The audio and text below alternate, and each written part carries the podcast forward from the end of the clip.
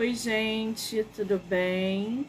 Sejam muito bem-vindos, bem-vindas a mais uma live literária. Estamos aí começando mais uma terça-feira literária. Olha que delícia! Dessa vez a gente vai abrir o nosso dia, essa terça-feira ensolarada aqui no Rio de Janeiro não com uma escritora, até porque ela é escritora, mas hoje ela vai estar aqui com a gente como terapeuta. Vai estar conversando com a gente sobre assuntos importantes, sobre saúde mental e é a primeira terapeuta que a gente recebe para abrir essa nova temporada aqui do podcast, aonde mescla saúde mental com literatura. Coisa boa, né? Hum, tô muito ansiosa porque tem muita gente boa durante a semana para a gente conversar, para a gente conhecer, para a gente interagir. E a terapeuta Mary Louro vai ser a nossa, é, é, o nosso ponto de partida. Ela super topou bater um papo com a gente sobre a área de atuação dela, tá? Ela deve estar tá chegando por aí, então a gente vai fazendo as apresentações aos poucos, mas a gente vai conversar sobre feridas emocionais que englobam um monte de coisa, desde abuso sexual, rejeição até humilhação. Então tem uma série de coisas envolvidas e a Mary vai estar tá aqui conversando com a gente é, sobre esses assuntos. Então, se vocês tiverem perguntas, podem mandar, não tem problema nenhum, tá bom? Eu acho que. Ah, ela já até mandou aqui, ó, o convite, o pessoal que está entrando. Sejam muito bem-vindos, bem-vindas. Mary aqui.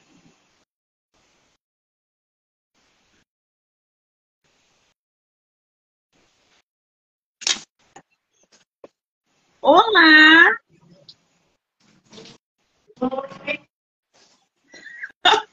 Oi, só um minutinho, calma aí.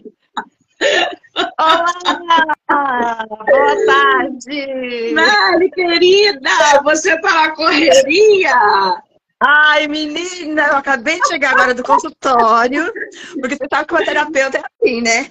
A gente ah. corre aqui, corre ali, e o trânsito tá eu falei eu assim, eu vou entrar para enrolar um pouquinho.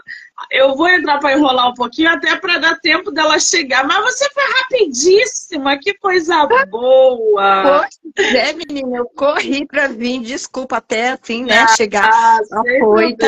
Mas essa que você viu, Beatriz, é minha secretária. Oi, Beatriz. Ela tá mandando um beijo para você.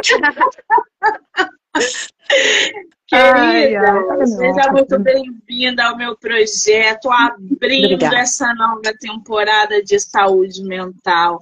Obrigada a você, tá? Por aceitar e disponibilizar um tempo para a gente falar sobre coisas que são muito relevantes hoje, é, principalmente nessa era cheia de informação. Então, obrigada. Imagina, obrigada a você pela por esse momento, né? Por ter me procurado, para me estar tá mostrando meu trabalho, que é muito importante e hoje em dia é muito significativo, porque nós precisamos de terapia, né? Sim. E, e, às vezes tem muita gente que nem sabe o que é terapia e fica com medo, porque acha que terapia é terapia para louco, né? Exatamente. Tem muita gente que, que fala assim. Mas Você não é. Já, você já tocou num, num assunto que é muito legal. Por que, é. que as pessoas têm tanta vergonha de procurar ajuda terapêutica? Será que é aquela vergonha de ele é maluco? Ou ela é maluca? Ih, tá tomando tarja preta. Ih, foi ao psiquiatra. Procurou um psicólogo, é doida, ficou. Por que, que você acha que as pessoas ainda relutam para procurar ajuda emocional? São, a gente fala que são crenças limitantes. porque vem de heranças, né? Heranças de pais, heranças de família, que fala, olha, é, o louco é quem vai fazer se tratar com psicólogo e quem vai é, se tratar com psiquiatra, que faz terapia. Não sabe nem o que significa, porque cada um é diferente do outro.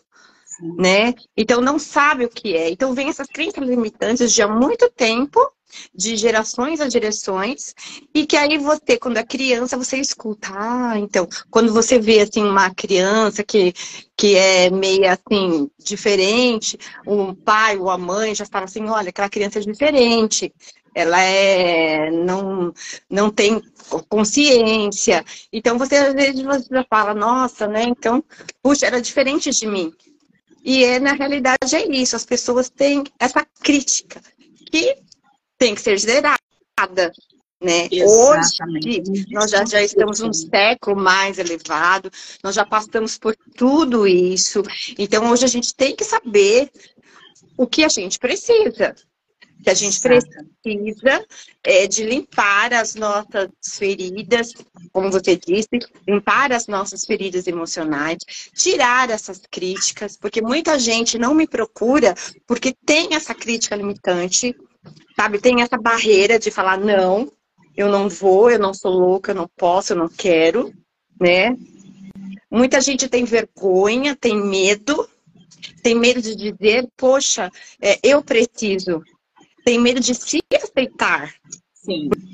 É. Porque a primeira coisa que você tem que fazer para você trabalhar, para você ir para um profissional, seja ele de terapia, psicólogo, terapeuta, você precisa aceitar que você precisa dessa, dessa pessoa, desse profissional. E a partir do momento que você aceita, aí sim você vai e conta a sua história de vida. Porque eu, eu digo isso nas minhas sessões, que você precisa ter coragem de você sair da sua casinha, sair do seu casulo, da sua caverna, né? Lembra do, lembra do desenho do Capitão Caverna? Lembro. Lembra que ele falava Capitão Caverna, ele se transformava quando ele saía para fora da caverna dele? É exatamente, é a transformação. Pois é, o primeiro passo é bom a gente frisar essa frase. O primeiro passo é aceitar que nós precisamos de ajuda. Quando você aceita que você não está bem emocionalmente, você procura ajuda. Então você primeiro tem que aceitar que você não está bem. Eu sou forte, você não é forte a ponto de se destruir você é forte para quem? Para o quê? Então aceite que você tem suas fragilidades, que você tem é, uma rede de apoio e principalmente ajuda profissional. Não é na internet, não é no TikTok, não é no Instagram, não é no Facebook que você é, vai ali com um amiguinho falar das suas dores. É um profissional qualificado. Porque é, existe uma grande diferença de uma pessoa te dar um conselho baseado na vida dela e um profissional trabalhar as suas dores para que você se sale. A nossa escritora, a Mary, ela trabalha exatamente com isso, com feridas emocionais. E aí, Mary, essa, essa sua atuação, você está há quanto tempo no mercado? Olha, eu vou. Eu tô há dois anos, há três anos, né? Porque dois anos eu me formei. É, eu não sei se eu te falei um pouquinho da minha história, se você quiser até conto, mas eu era, trabalhava no Estado, era agente penitenciário. Você? Olha só. Agente penitenciário há 32 anos trabalhando no sistema. Passei por todos os, todas as regras do, do sistema até a direção. E aí me aposentei com 52 anos, hoje tenho 53, né? Me aposentei. Só que antes de me aposentar, eu pensei, eu não quero parar, eu quero continuar a trabalhar.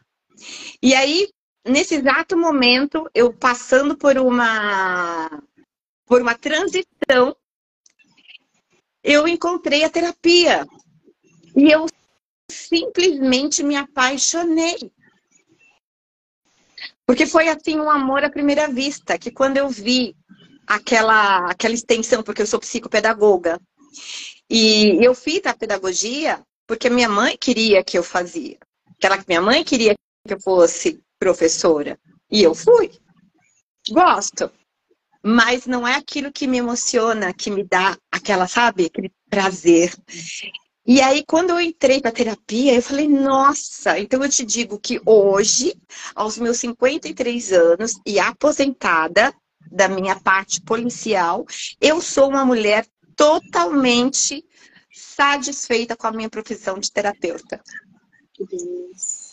E aí surgiu o que mais? Os convites para mim fazer um livro, para mim ser coautora de um livro.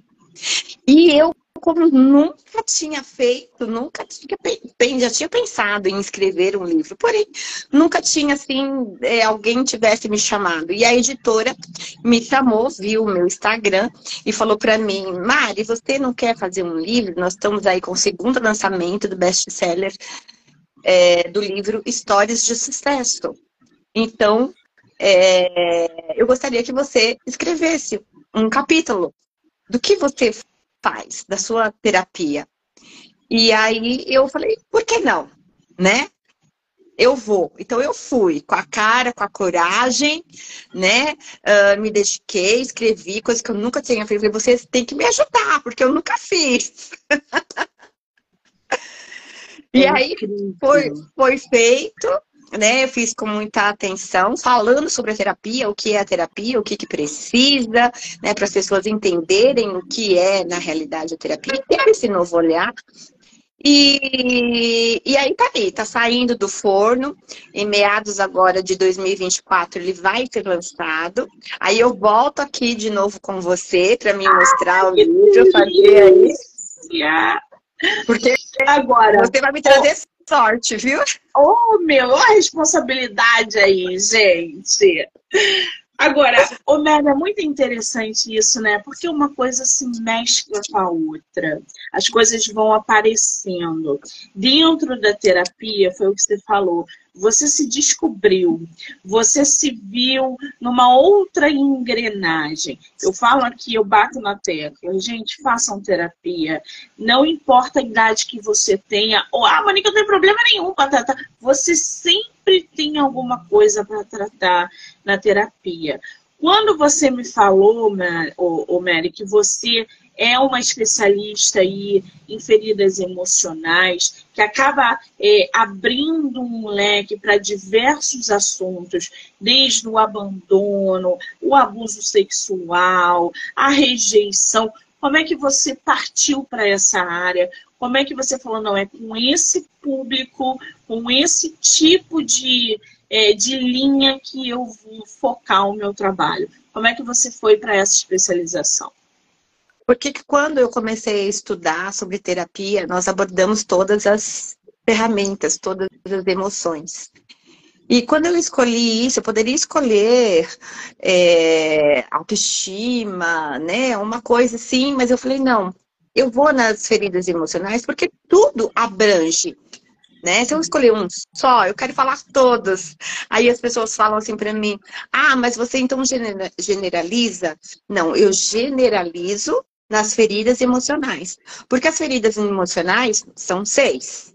São injustiça, traição, abandono, rejeição e humilhação. Então, cada uma delas traz a sua, o, a sua causa. Porque os sintomas nós já temos. Quais são os sintomas? Depressão, angústia, pânico, medo, insegurança, e vários outros, que são retidos de quê? De feridas. Se você foi abandonado, se você foi uma pessoa que foi criada pelos pais, é, se você foi uma criança que não teve, uh, não teve os pais e foi criado pelos avós e se sente abandonado, que os pais rejeitaram. Ah, e tem mais uma que eu esqueci, a ferida da rejeição. Que muitas pessoas são rejeitadas. E aí eu falei, por que não? Né? Eu preciso me detalhar mais, eu preciso ir mais fundo e fazer essas feridas. E hoje eu vejo que muitas pessoas consiste em ter essas feridas e essas feridas são precisam ser limpas. Porque não adianta a gente chegar e eu tratar e falar, olha, você precisa de um remédio para sua depressão, que você vai melhorar. OK. Só que o remédio ele não vai tratar aonde? Aqui, ó, a ferida é daqui de dentro. Ele vai tratar o quê? O superficial que é a casquinha. Então, ele vai tirar aqui a casquinha, ele vai formar a casquinha, ele vai ficar bonitinho por fora. Mas e por dentro? Como está a sua ferida por dentro? Entende? Então, é por dentro que eu vou. Eu vou ali na raiz.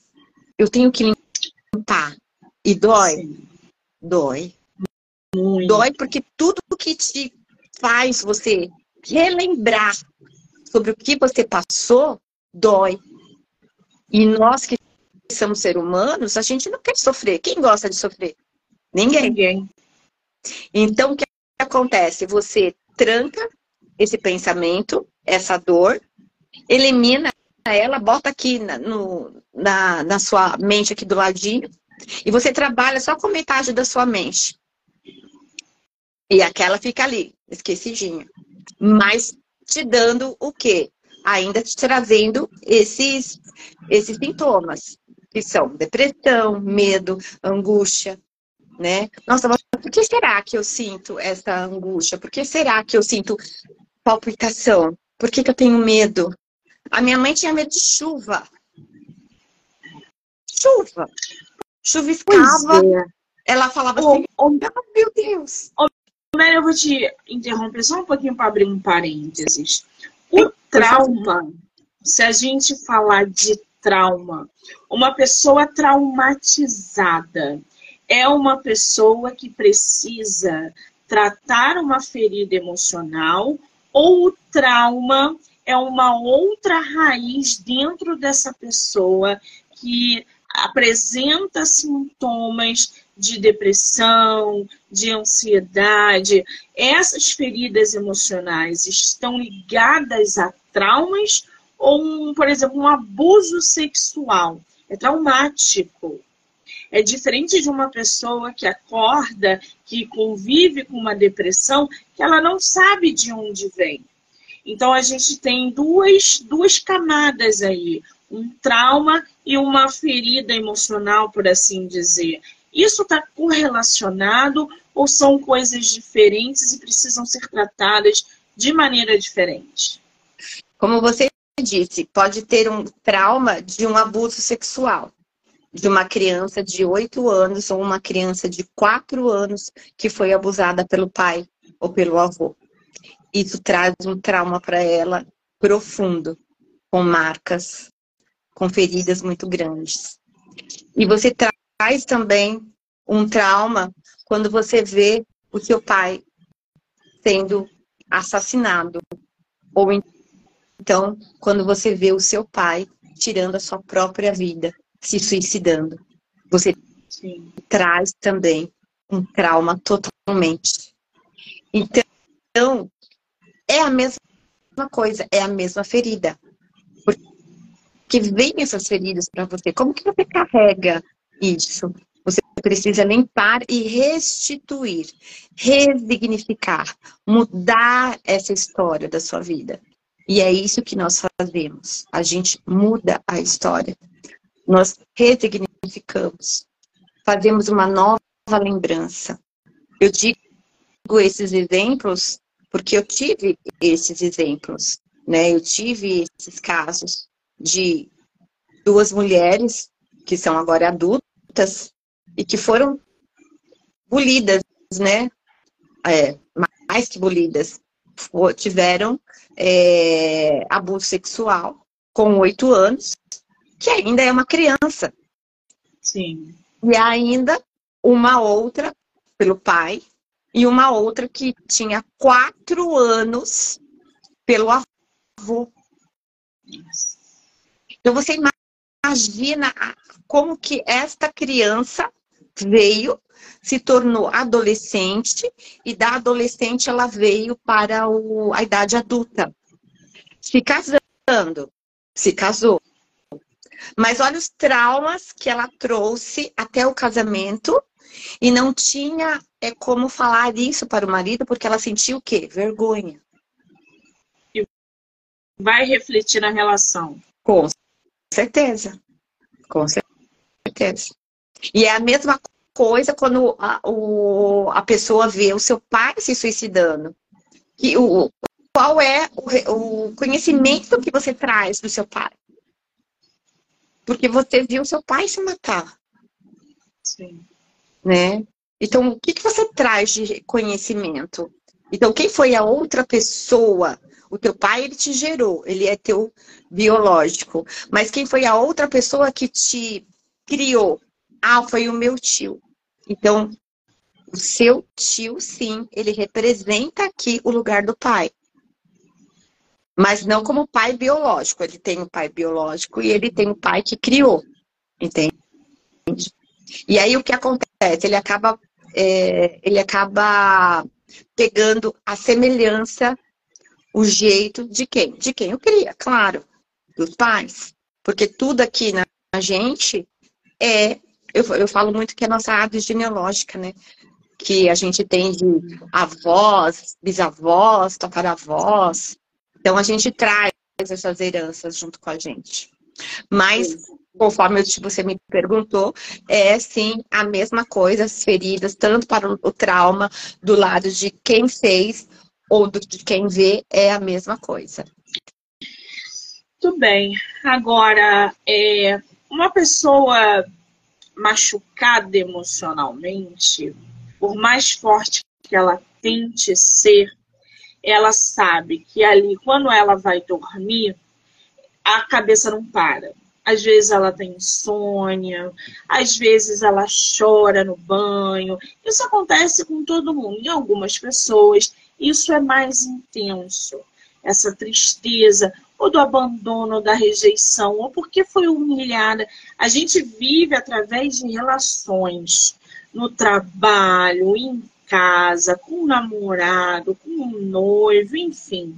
Como é que você, por exemplo, como terapeuta, dentro do seu consultório, dentro da sua especialidade, é, usa suas técnicas, né? utiliza suas técnicas para ajudar a uma pessoa a lidar com toda essa atmosfera que ela carrega, essa carga emocional que ela despeja em cima de você quando está dentro do seu consultório. Eu ensino a ela a técnica da respiração, porque a gente precisa saber respirar. Porque se nós vamos pelo método, pela respiração automática, não vem um oxigênio para o seu cérebro não vindo oxigênio para o seu cérebro, ele diminui a oxigenação. E o que acontece? Começa a aumentar os seus batimentos cardíacos e você começa a ficar tendo uma respiração mais rápida, e sufocando, e chegando a ter esses, essas palpitações. Então, aconteceu alguma coisa muito grave. E isso está me deixando ansiosa, está me deixando com essa apavoramento. Então, eu peço para paciente sentar em qualquer lugar que ela esteja só, até mesmo no banheiro, e fazer essa respiração. E respirar. Então, eu vou respirar pelo nariz e soltar pela boca, né? Respirar.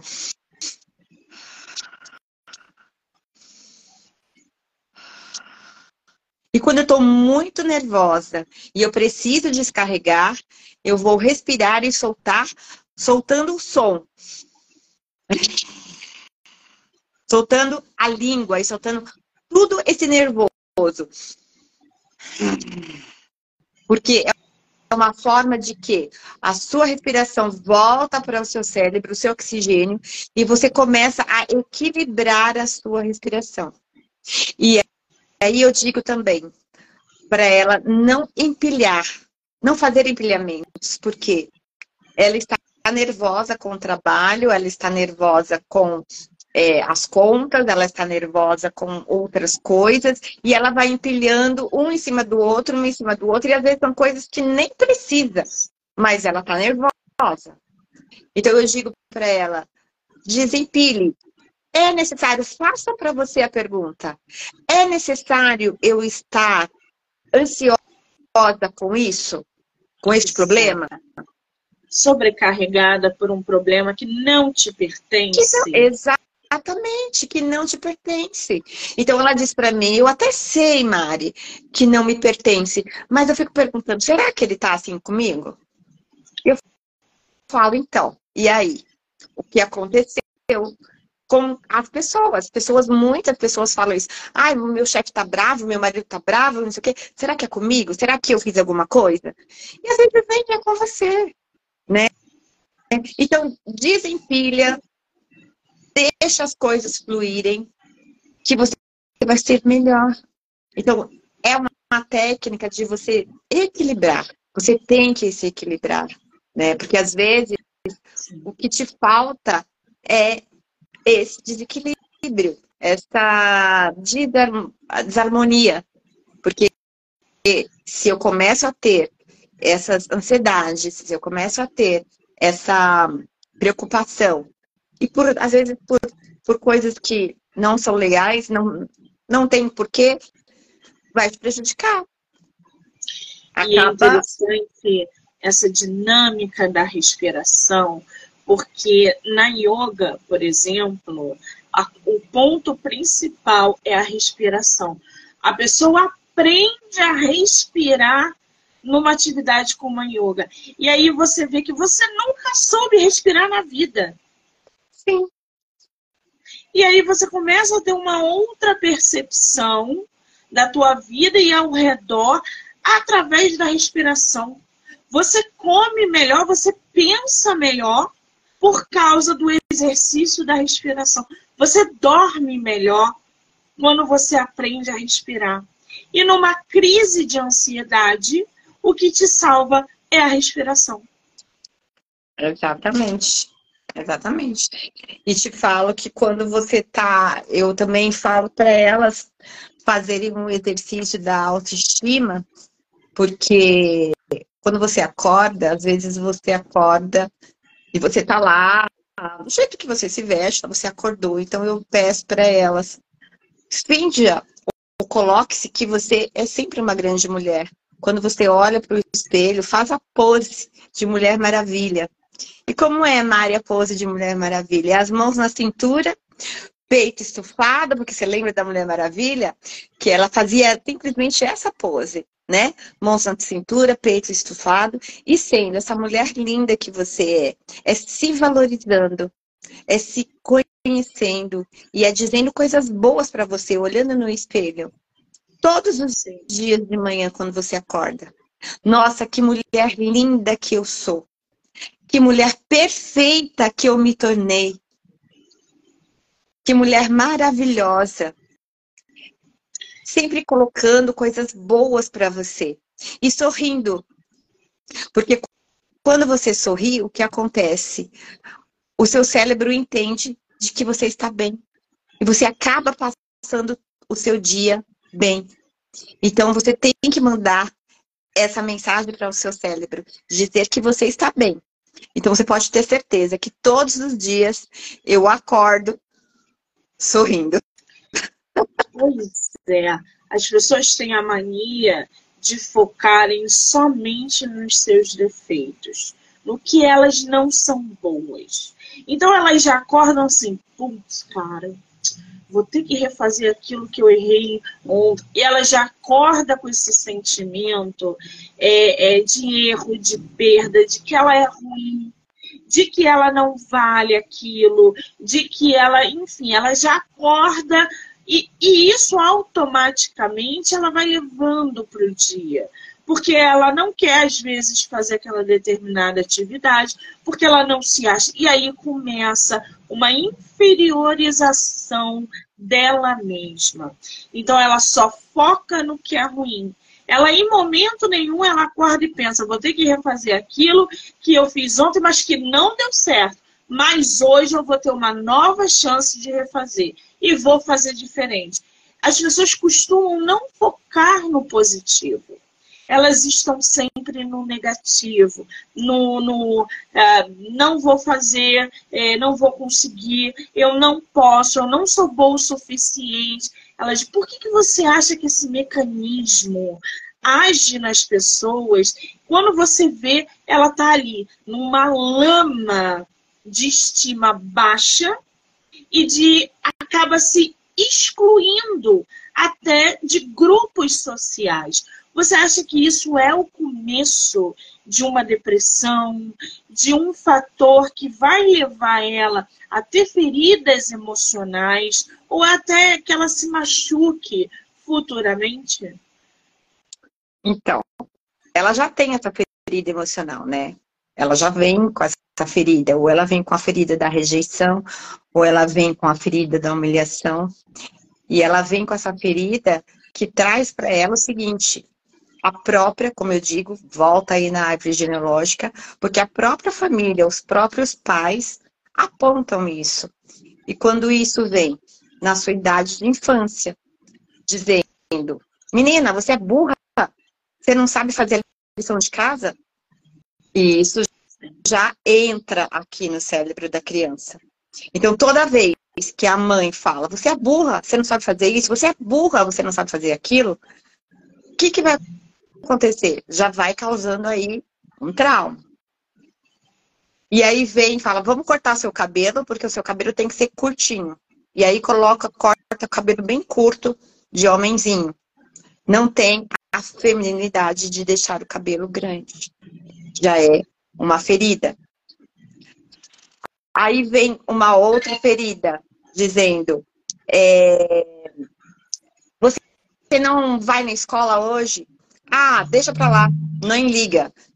Você não vai trabalhar? Não, não vou trabalhar. A mãe também não liga. O que que acontece? Ela tá procrastinando e a mãe não tá nem aí. Porque a mãe não tá ali impondo, não tá falando para ela fazer.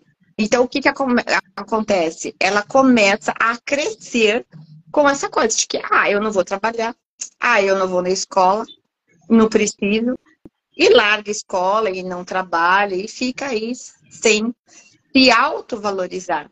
Né? Por quê? Porque a gente precisa, a gente precisa ter alguém que é nossa mãe, nosso pai, para poder estar tá direcionando. E mesmo assim, essa direção, às vezes, eles foram criados dessa forma, dessas crenças aí antigas, né? Que eles também não sabem. E aí você repete a mesma história, o mesmo erro que os seus pais cometeram, porque eles não sabiam como era. Aí acaba procrastinando, acaba se auto-sabotando, porque muitas vezes você fala, ah, eu não vou fazer isso, ah, deixa para amanhã, que amanhã eu faço. Sim. Ah, deixa para depois, hoje eu não vou fazer. Ah, o meu regime, vou deixar para segunda-feira, porque eu não vou fazer, né? E a gente vai se auto-sabotando. Então, isso é uma coisa que você precisa pensar muito, né? De quando você é, você é mãe, em saber como educar o seu filho, né? Sim. Sem esses traumas, sem essa herança que vem. Isso é muito importante. Pois é. Aliás, crianças, né? Os adultos são reflexos da criança que eles foram. Você não vai pegar um adulto totalmente traumatizado, cheio de problema emocional, se não tiver na infância passado por alguma coisa traumática. Não, é, ah, foi uma criança feliz, tá? Então o que, que justifica isso aí, seu?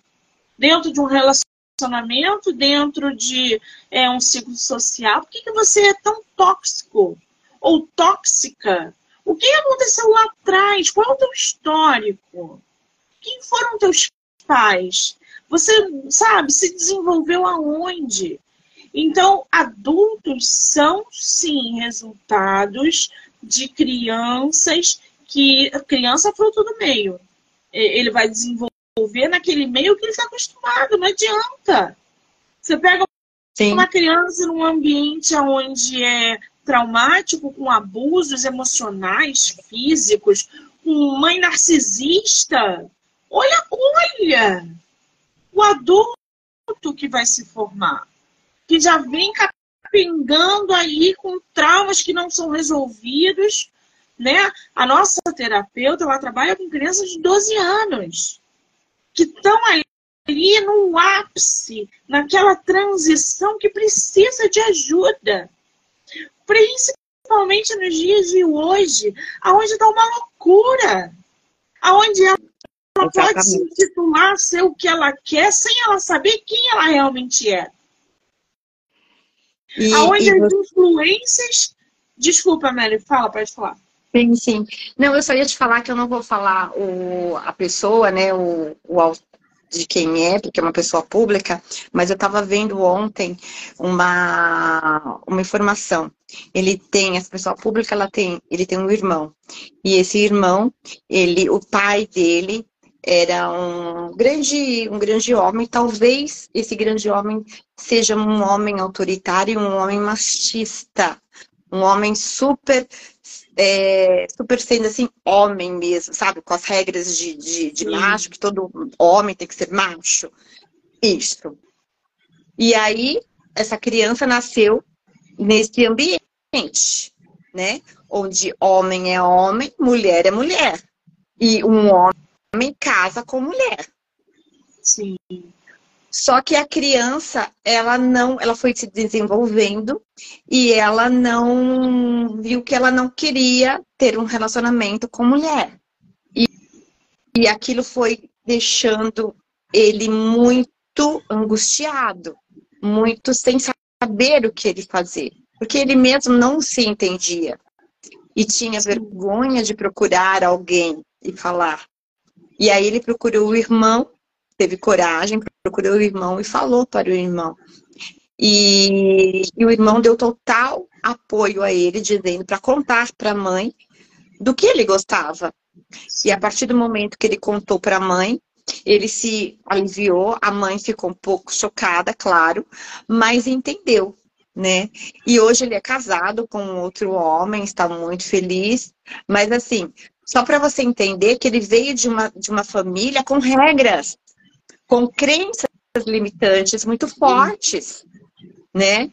E que isso machucava ele demais, porque ele sabia que o pai não ia aceitar, né? Porque o pai é uma pessoa muito machista, então que o pai não podia, não ia aceitar. E aí o que, que ele fez? Ele se agarrou ao irmão, porque ele sabia que o irmão era o mais flexível e ia ajudá-lo, como ele teve isso. Mas tem casos em que as pessoas não têm irmãos, não Sim. tem o pai que aceita, Sim, a mãe que aceita. E se trava de uma tal forma que acaba vindo ao quê? Eu não posso fazer isso.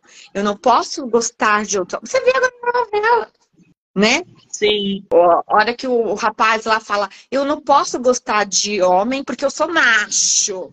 Não é isso Sim. que ele fala? Né? Então, assim, é por quê? Porque ele aprendeu de que as regras eram essas. Homem e mulher juntos.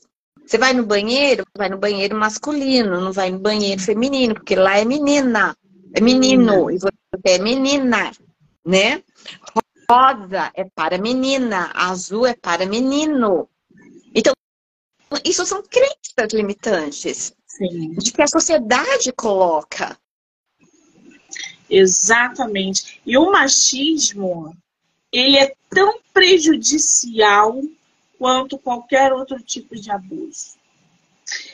Olha para o lado de vocês e pensa numa pessoa que vocês têm certeza que é machista, mas que hoje, por medo de repúdio, se contém. Porque hoje a gente não dá mais espaço para o machismo como era antigamente. Porque eu tenho um ex-cunhado que é machismo ao extremo. Aquele tiozão da piadinha escrota, hum. de deixar hum. as pessoas constrangidas. E a gente ria Porque a gente não sabia o que fazer. Porque a gente ficava tão sem graça que é, sabe, aquele. e saía de perto. Hoje, a gente mete o pau. Porque não vai fazer, porque não vai constranger, porque não vai ser machista. Numa família cheia de mulheres com piadas machistas, não vai. Somos oito mulheres. Imagina, eu vim dessa geração que fazia piadinha, a gente. todas as minhas irmãs constrangidas. Então, assim, uma pessoa machista é muito prejudicial. Porque ela, ela consegue te convencer que é normal. Uhum. Que aquilo é normal.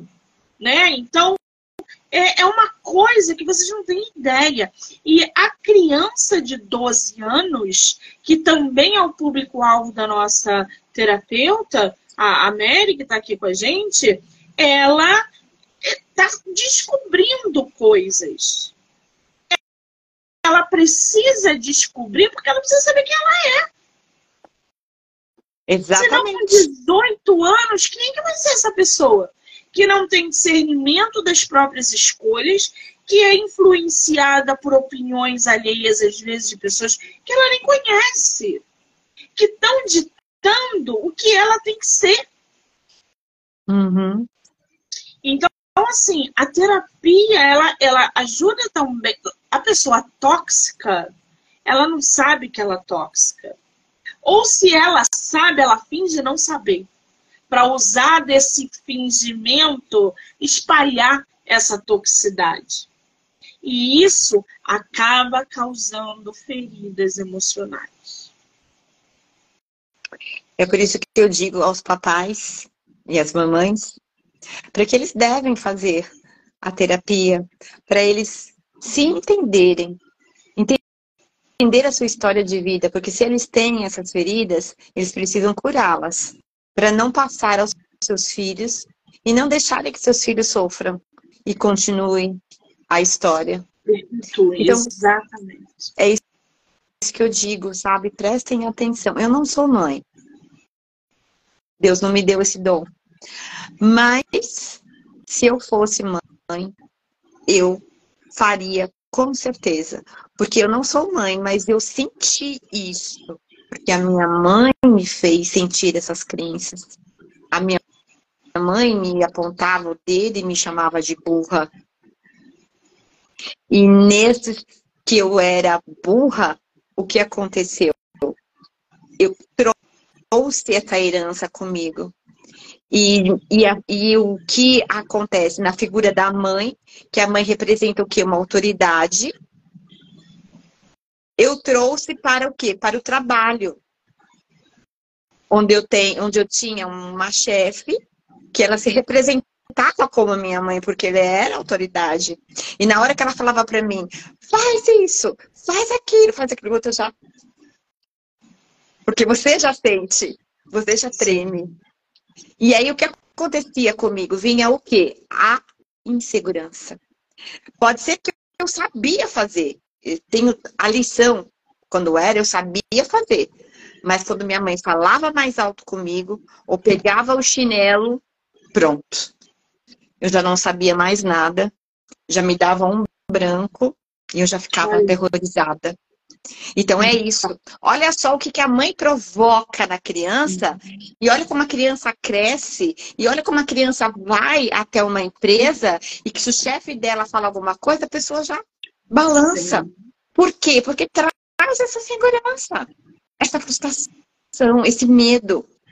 Ou então, quando a criança vai falar alguma coisa, vai falar, cala a boca, não pode falar. Fica quieto. Mas, Exato. calado. E, e aí, o que acontece quando ele cresce? Ele vai falar alguma... Ele nem fala. Acontece alguma coisa com ele, ele Sim. abaixa a cabeça e não fala. Porque ele não foi criado para falar, para se expressar. Ele sente. Ele sabe tudo o que está acontecendo. Porém, ele não fala, porque ele tem medo. Porque foi bloqueado de falar. de se expressar. Então, olha a insegurança aí de novo. Né? E a terapia, a terapia traz esse momento maravilhoso de que eu era assim, eu era totalmente insegura porque a minha mãe era insegura. Ela, trouxe essa insegurança para mim. Olha aqui, a, a Mar... Marga tá a dizendo aqui, lá. É. Tive uma Tive mãe, uma mãe assim, assim também. também. Hoje é muito difícil. muito difícil. Trabalho muito para melhorar. Ó, você entende? É exatamente isso. E eu sofria, porque minha mãe era uma mãe narcisista, como você falou. Uma mãe que só queria as coisas para ela, né? Sim. É? E, e aí eu, ela me sufocava, porque eu queria, porque eu queria fazer as minhas coisas e eu não podia. E, e ela me monitorava. Onde você tá, onde você tá fazendo, o telefone tocava. Mãe, eu tô tomando banho. E, e ela falava, por que, que você não atende esse telefone? E você acaba não tendo, ó. Não respira. Entende? E o acúmulo dessas coisas é, transforma automaticamente a pessoa instável emocionalmente. Sim. E isso você fica muito abalado, você tente. E aí, através da terapia, porque eu fiz a terapia, né? E através da, da terapia, eu soube da minha ferida. Eu tinha feridas. Aliás, nós temos todas as feridas, né? As Muitas. feridas temos todas. Mas qual era a mais latente, a mais que vinha? Eu até falei, nossa, eu não sabia que eu tinha essa ferida. A Lu está é, falando aqui, as mães de antigamente criaram as filhas para serem esposas e mães. E de repente, a menina se descobre lésbica. Para a mãe e a família, é um choque muito grande. As Sim. crenças limitantes. Crenças limitantes. É um choque, concordo, mas ela tem que afetar, né? Porque é a Sim. personalidade da pessoa, é ela se tem que estar tá, que tá se aflorindo. Então a gente tem que aceitar. Não temos nada a fazer, entende? É aceitar e deixar. Porque se for uma coisa que vai para ser, ela vai ser. Se for embalo das outras amiguinhas, de outras coisas, ela vai perceber isso e ela vai não ser mais. Então, deixe fluir, né? Hoje nós estamos aí num outro século. As coisas mudaram. Então, deixe ir. E você mesma faça aí é, a terapia, você faça, manja a pessoa fazer também, que vai ser muito bom. Porque ela também sente, se sente é, constrangida, né? E aí, voltando no todo... meu caso, a minha ferida, qual que era? A ferida da humilhação. Sabe por quê? Porque a minha mãe, ela falava assim para mim, é, você, olha como você é gorda, porque eu sempre fui gordinha, tá? Sempre fui gordinha. E ela falava na frente dos meus amigos, ah, tá vendo? Para de comer, que você tá muito gorda. Só que isso representava o quê? A humilhação, porque era na frente de uns amigos. E eu era o quê? Criança. Você vai pôr essa roupa? Não, essa roupa não serve pra você. Você não tá vendo que você é gorda? Então a minha própria mãe dizia isso pra mim. E aí eu montei dizer que eu sempre era gorda, gordinha. E eu não ia em lugar nenhum. Porque chegou uma hora de que eu me fechei no meu casulo, né? E eu era. Não ia, não saía, não fazia nada, porque eu tinha vergonha Como de mim. Fosse, é. Como se você não fosse merecedora de estar num lugar porque você é gorda. Exatamente. Exatamente. E aí, olha aí, o quem eu sou hoje, né? Continuo gordinha da mesma forma. me acho linda, maravilhosa, me olho no espelho e falo, olha, você dá de 10 a muita gente. Nós somos lindas, nós somos maravilhosas. Entende? E eu me coloco mesmo. Porque eu falo, que tem que, quem tem que gostar de você primeiro é você. É você que tem que se amar.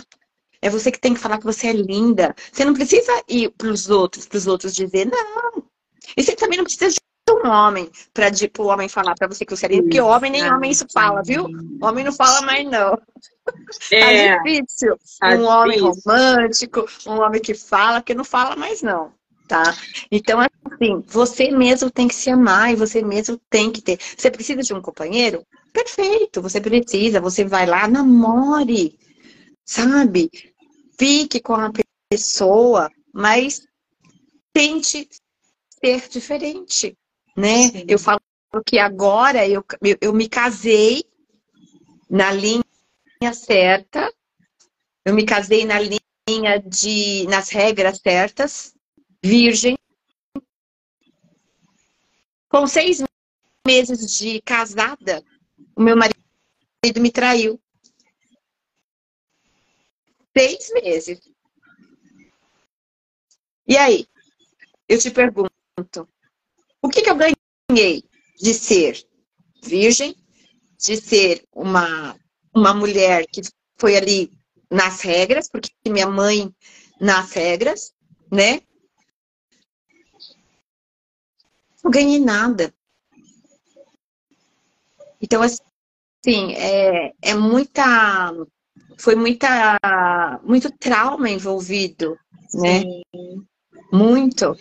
Então, eu sempre me coloco como exemplo, porque é para vocês entenderem, né? Como que é isso? Quem hoje eu me tornei? Então, eu também digo isso. É, se você me conhece pelo que eu fui, olha agora como eu sou. Olha quem sou eu agora. Exatamente. Você né? não me é? conhece mais. É, olha quem somos nós. Então, Agora, ô, ô Mary, me diz uma coisa. Você, como terapeuta, atuante numa área tão importante, né? Você acha que é possível a gente se curar completamente de uma ferida emocional? Sim, completamente. É. É um longo possível. caminho, né? Árduo. Através desta, deste método de que eu trabalho. Não falando de outros, que todos são bons, mas atra através do método da cura na raiz. Porque, como eu falei, nós temos os sintomas, já sabemos os sintomas. Não vamos tratar dos sintomas, porque o remedinho só cura por fora, não cura por dentro. Então a gente tem que ir na raiz do problema. É por isso que eu digo, volto a dizer, que há uma árvore genealógica. Nós estudamos o quê?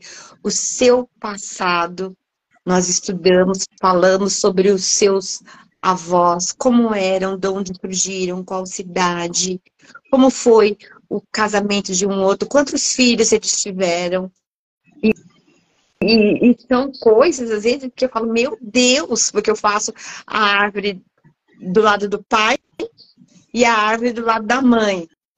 E, e tem coisas que eu falo, meu Deus, mas quantos filhos sua tataravó teve? Ah, teve dez. E quantos sua avó teve? Ah, teve oito. E quanto você, o seu avô teve, a sua mãe, sua avó teve, sua mãe teve? Teve cinco. E quanto você tem? Quatro. Então, olha só. E quantos outros tiveram? Dez. E quantos tiveram? Oito. E as famílias se juntaram. E são semelhanças. São iguais. Então, você tem uma visão totalmente. E aí você, a, a paciente, ela começa a enxergar a outra coisa, o outro lado. Porque é isso, né? É você enxergar o outro lado da sua história. Porque que você sabe é apenas o que você sabe, mas você não entende por que a sua mãe reagiu dessa forma. Porque o seu pai se reagiu desse jeito. Por que, que você é assim? E em outros casos também, nós tratamos é, por que, que você sente talvez muita raiva da sua mãe e você não sabe por que, que você sente raiva da sua mãe. Você não gosta nem de olhar para ela. E você vem com isso até a fase adulta. Sim. muitas vezes, na fase do acolhimento de pai e mãe, que nós temos que fazer esse acolhimento de pai, você acolhe seu pai. Eu mesmo, não, na minha primeira vez, não acolhi minha mãe. Não acolhi. Eu fui acolher minha mãe depois, mas eu não acolhi. Eu não poderia falar para minha mãe, eu te amo, se era uma coisa que eu não conseguia, eu não sentia. Então, eu, eu não poderia dizer para acolher. Eu só pude dizer o momento que eu senti, no momento que eu limpei a minha ferida. E no momento que eu limpei a minha ferida, eu entendi. E aí eu disse, eu te amo. Com emoção. Porque tudo a gente precisa ter emoção. Né? Ai, ai, é um caminho árduo, gente. É. A Tânia está aqui. O tempo para cura depende de quanto eu me entrego ao processo. Exatamente, Tânia, exatamente. Agora, o Mary me fala uma coisa. A Tânia, até é, tocando um ponto nesse da Tânia, né? Que ela fala que esse processo de cura vai depender realmente da nossa entrega. Mas a gente sabe que é, é, entregar as nossas dores, os nossos lamentos, as nossas feridas, nem sempre é fácil. Como que você vê o maior desafio de uma pessoa nesse processo de cura, de doação, de é, perdão, porque o perdão está muito ligado ao emocional e a coisas que a gente não consegue controlar. Uma pessoa que não consegue perdoar, ela não tem paz. Como é que você vive sem paz? Então, qual, qual é assim, como você como terapeuta que lida com pessoas diariamente, o maior obstáculo desse processo de cura é, é, de uma pessoa? Primeiramente, a gente começa já na, logo na primeira sessão, a gente já fala que a pessoa tem que se entregar, tem que ser, se deixar ser vulnerável. Porque não adianta você ser dura, você vem com essa casca, você vem com essa máscara de rígida, de forte, porque agora você é adulta, você não é mais aquela criança. Só que aquela criança que tem aquela ferida, ela ainda está dentro de você. Então, nas sessões, eu peço, deixa essa criança vir, deixa essa criança falar por você. Deixa você ser vulnerável. Aqui está só eu e você. Confie em mim e fale tudo que você sente e diga, né? Traga essa emoção para fora, porque é isso que eu preciso. E talvez e nessas emoções a pessoa traz. Só que tem casos que é mais difícil. E aí eu tô na sexta sessão e a pessoa ainda não tá lá, tá firme. Eu falo, meu Deus do céu! Que eu vou fazer? Só que o nosso trabalho é muito bonito, como eu disse. Então, como a gente sabe que a pessoa tem a raiva da mãe, que não fala com a mãe, que né, vira de costas, eu começo a entender o porquê, né? E, e tem uma um questionário de perguntas e eu digo é, como foi o seu nascimento? Foi cesariana? Foi parto normal? Ah, foi cesariana. E como você nasceu? Eu nasci sentada, porque eu estava de costa e eu não queria nascer. Você já sabe. Mas por quê? A sua mãe, como foi a sua, o seu... Minha mãe, ela não me queria. Minha mãe, ela tentou o aborto. E aí você é, você é isso que eu estou dizendo, ela já traz para você essa informação. E aí você já sabe de que esse, esse, trauma, essa raiva que ela tem da mãe, essa negação que ela tem da mãe, é por quê? Porque a mãe não quis ela quando ela estava dentro da barriga. E a criança sente tudo que a mãe Sim. tem, entende? E aí ela, o que? A gente começa a fazer, a gente restitui, né, reconstrói o momento que ela está dentro da barriga da mãe. Para você ver como é, eu digo que é mágico.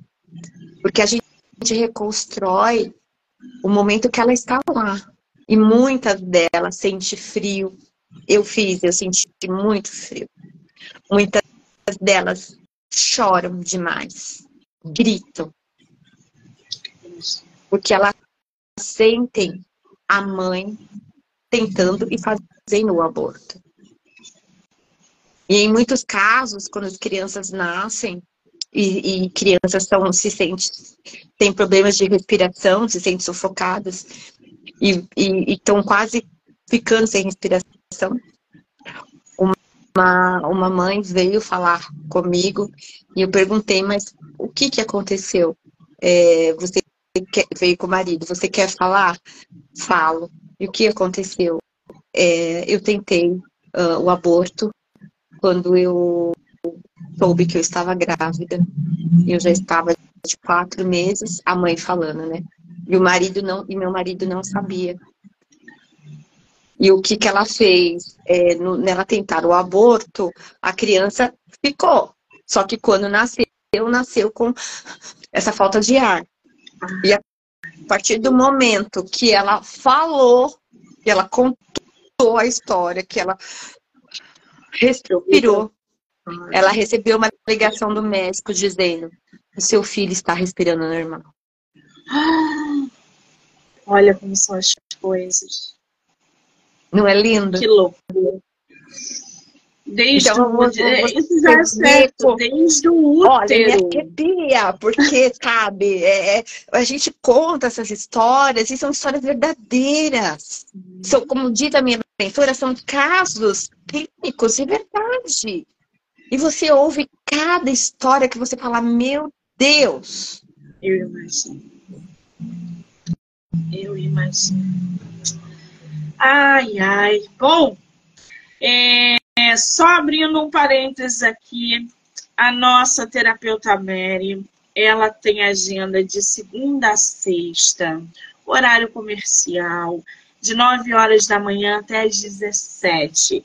E a primeira consulta com ela é gratuita.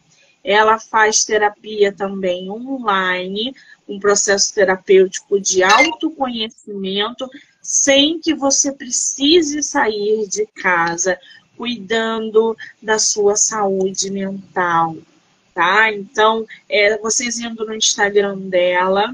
Qual é o seu Instagram, Mary? Terapeuta, arroba, é, terapeuta.mari. Desculpa. É eu tô arroba... chamando de Mary e... e... É Mari. é Mari. Bom, terapeuta ponto Mari. Ponto Mari, gente. Isso, com Y, tá? Com Y. Com Y. Terapeuta ponto Mari.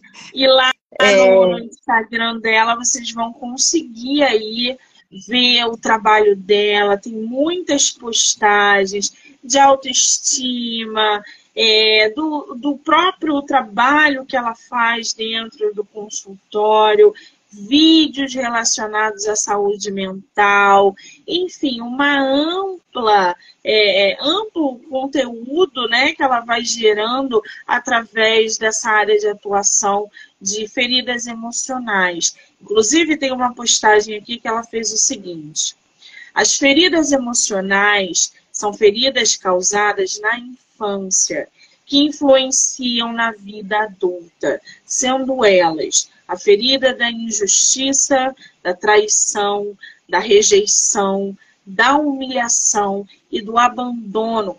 Tudo isso que a gente falou aqui durante a live. Essas feridas devem ser analisadas, cuidadas, limpas e ressignificadas. Assim, você poderá ressignificar a sua história de vida, tá? Então já corre lá, já segue a autora porque troca uma ideia com ela, manda um direct para ela, conhece mais o trabalho dela, porque tem muita coisa boa no Instagram dela. Mary, querida, Mari, querida, vocês vêm com Mary. ah, eu tentei colocar aí, ó, mas foi dois Mari, é um Mari só, tá? Terapeuta ponto Mari, ó. Você, você viu aí? Coloca aí. E... Vou marcar ela como colaboradora, então vocês vão poder assistir no Instagram dela, no meu, e em todas as plataformas do podcast, canal do YouTube, Spotify, Anchor e Amazon Music, tá?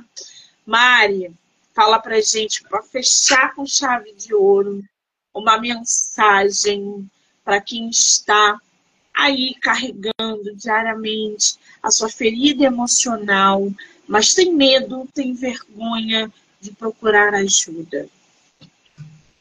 Olha, o que eu digo é para você ter coragem, ter coragem e vá procurar alguém, mas alguém que te ajude de verdade, alguém que te entenda, alguém que tenha a auto escuta de te escutar sem te criticar. E essa pessoa sou eu. a terapeuta Mari Louro. Cheia de amor, cheia de carinho, com acolhimento total. Não tenha medo do online, porque muitas pessoas falam, ah, o online é frio. Pelo contrário, o online ele traz segurança, você vai estar na tua casa, eu vou estar aqui, é só eu e você. Total confiança, total é, acolhimento né? Então, vai ser maravilhoso. E quem estiver em São Paulo, eu tenho meu consultório em Santana, zona norte de São Paulo. E aí, quem quiser saber o endereço, me chama lá no direct que eu falo. E tenho também o meu site, que é terapiandohistoriasdevida.com. Ah, peraí, tá. gente. Eu vou botar aqui para vocês. Eu vou botar também na descrição, não se preocupem que é o www.terapiandohistoriasdevida.com. Tá? Eu vou botar aí na.